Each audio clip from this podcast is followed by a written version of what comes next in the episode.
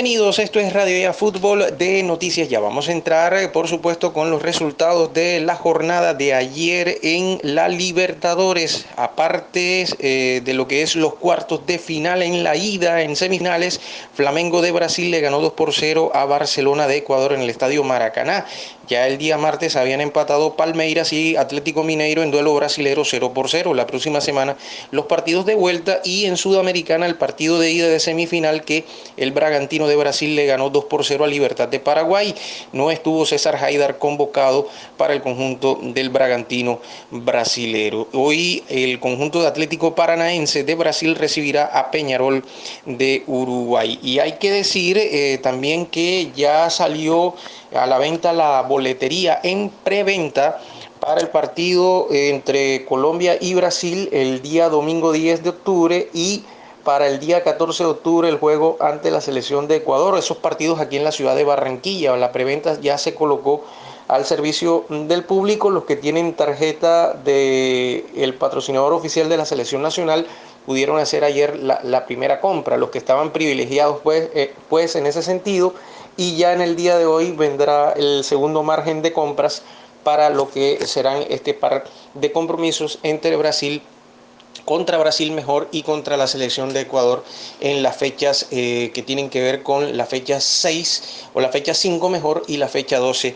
de la clasificatoria, eh, en ese orden respectivamente. Vamos a entrar a decir también que el equipo de árbitros para los tres partidos que se van a jugar ya están definidos. El día jueves 7 de octubre, Uruguay-Colombia lo va a dirigir el venezolano Jesús Valenzuela y en el bar va a estar Víctor Carrillo de Perú. El 10 de octubre, el Colombia-Brasil será dirigido por el argentino Patricio Lusto y el bar va a ser encabezado por Piero Massa de Chile. Y el 14 de octubre, el partido Colombia-Ecuador aquí en Barranquilla, que será jueves, lo va a dirigir Diego Aro de Perú y el bar va a ser encabezado por Leodan González del Uruguay. Y entramos en materia también para hablar de lo que fue la fecha reprogramada, la número 8 del clausura de la Liga Di Mayor, donde el Junior le ganó 3 por 0 ayer al Atlético Huila con goles de Cristian Martínez Borja en el minuto 55, primer gol en la liga para él, Carmelo Valencia, segunda anotación en la liga en el minuto 71, eh, segunda anotación en el semestre por supuesto, y Willer Dita en el minuto 79, su primer gol también semestral para el jugador del Junior de Barranquilla. Hay que decir que ya entrando en materia de lo que fue esta victoria, Junior tuvo un, un primer tiempo donde dominó, sí, sin duda dominó el primer tiempo, pero también con algunos acercamientos de Atlético Huila que llevó peligro a la puerta de Sebastián Viera en la primera mitad, pero el Junior eh, no tuvo el poder resolutivo y se enredó con la defensa de cinco que colocó Atlético Willy los cuatro volantes a lo ancho del terreno. Complicaron mucho en el primer tiempo. En el segundo tiempo el técnico Arturo Reyes hizo el movimiento de la noche, el movimiento inteligente, el mejor cambio, que fue volver a colocar a Freddy Nestroza en su posición natural, la izquierda, y a Cariaco González volverlo a colocar al venezolano en el sector derecho. Ahí se ganó el partido, porque el equipo volvió a ganar en dinámica, porque volvió a ganar eh, en el juego colectivo, el juego bien elaborado y por supuesto lo que conocemos. Y cuando Junior tiene estas situaciones, son cualquier tipo de delanteros. Le pasó a Cristian Martínez Borja que lo había buscado en una jugada, terminó definiendo luego de un remate de Inestrosa, un rebote que le cae a Didier Moreno que no quiso ser la figura en la, en la jugada, sino que se la cedió a Martínez Borja para el 1 por 0. En el eh, segundo gol, por supuesto, toda la, magia y que eh, la jugada que se roba Cariaco González para que pueda mm, definir, eh, eh, después de venir en una velocidad importante, para que pueda definir el jugador Carmelo Valencia que ya había ingresado al partido, marcar el 2 por 0 y el tercero el de Dita en un centro de ese tren, un tiro de esquina en la unión de la tribuna de Occidental con Norte y el cabezazo al arco norte precisamente de Dita con una exhalación para el 3 por 0. Un triunfo importante. En el segundo tiempo también el Atlético Huila se acercó, tuvo algunas posibilidades. Un remate de afuera de Harold Rivera que se estrelló en el horizontal que casi cuelga el arquero Sebastián Viera. De resto, buen comportamiento del Junior. Ganó el partido que tenía que ganar, empezar a ganar después de haber perdido contra Nacional aquí de local. Y esos tres puntos son importantes porque ahora Junior es eh, séptimo en la tabla de clasificación con un total de 14 puntos, al igual que seis equipos más, pero Junior tiene más 2. La tabla en el clausura Nacional 28, Millonario segundo 22. el tercero es Tolima 19, cuarto Envigado 18, quinto Alianza Petrolera 17, sexto Pereira con 15, séptimo Junior con 14 y más 2, octavo el Quindío noveno el América, décimo el Medellín, todos ellos con 14 eh, puntos también, pero con más uno, 11 Bucaramanga con 14, 12 Jaguares con 14 puntos y menos 2 y el puesto 13 para las Águilas Doradas, el rival del próximo sábado a las 4 de la tarde con 13 puntos. Eso en cuanto al tema de la el clausura, la reclasificación Nacional 63, Millonario 63, 1 y 2 los líderes, Tolima tercero 60, aunque ya ganó el apertura.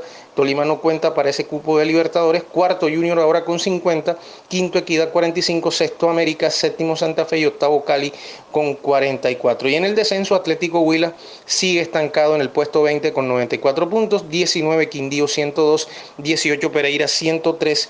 17 Jaguares 108. Puesto 16 Patriotas 111. Lo importante de colocar a cada jugador en su posición, donde juega mejor, donde pueda rendir. Cómo se vio de mejor Inestrosa, cómo se vio de mejor Cariaco, cómo se pudieron aprovechar las situaciones. A propósito de, ese movimiento, eh, le consultaron al profesor Arturo Reyes y esto mm, habló en la conferencia de prensa de colocar en los perfiles originales a Cariaco por izquierda, o mejor por derecha, y eh, Inestrosa por el costado izquierdo. Yo creo que tiene, tiene mucho que ver el cambio del perfil de Inestrosa y de Cariaco con el módulo que ellos estaban teniendo. Ellos estaban haciendo un 5 atrás y teníamos dificultad para poder ganar las bandas y cuando ganábamos la banda eh, teniendo Inestrosa con perfil cambiado iba hacia adentro, Cariaco iba hacia adentro y no teníamos, no podíamos estar, no podíamos desbordar. Creo que mejoramos eh, no solo en, el tema de, encontrar más eh, sociedades, sino que eh, abastecimos mejor de pronto al centro atacante. Y se le preguntó, eh, se le preguntó al técnico Arturo Reyes sobre eh, la, la, sustitución de Larry Vázquez del partido, el ingreso de Fabián Ángel, que sin duda se complementó mejor con Didier Moreno en la etapa complementaria. Sí, eh, la amarilla creo que en un partido como estos había que cuidarla y teníamos que el partido anterior había hecho un buen juego y que no había jugado todo el partido también y que nos, nos podía dar eh, la tranquilidad de, poder manejar una tarjeta en un partido eh, en donde ellos tenían jugadores arriba con velocidad y en esas transiciones era mejor cuidarlo. Comienza la preparación express entonces para enfrentar al conjunto de Águilas Doradas el sábado a las 4 de la tarde en el Estadio Alberto Grisales en Río Negro. Solamente el día de hoy en horas de la tarde y el día de mañana ya en la mañana para en horas de la tarde viajar a suelo Río Negrero. Y habló Walmer Pacheco de cómo se sintió después de haber estado desde aquel partido con Once Caldas, el debut eh, del profesor Arturo Reyes sin jugar y qué reflexiones hizo porque también se lo mencionó con casos de indisciplina Sí, me faltó un poco, me faltó un poco más de confianza, un poco más de, seguridad. Hablo lo que sentía personalmente, pero nunca dejé de trabajar, nunca dejé de creer y bueno, este, gracias a Dios que me brindó la oportunidad de jugar hoy y hacer una excelente presentación. Igual resalto que cualquiera de los tres laterales que pongan está en condición de jugar y aportarle al grupo hay que seguir apuntando más arriba en la tabla de clasificación porque igual la situación está apretada con el tema del puntaje. Esta y otras informaciones las puede escuchar en el podcast de Radio Ya Fútbol de Noticias Ya. Una feliz jornada para todos.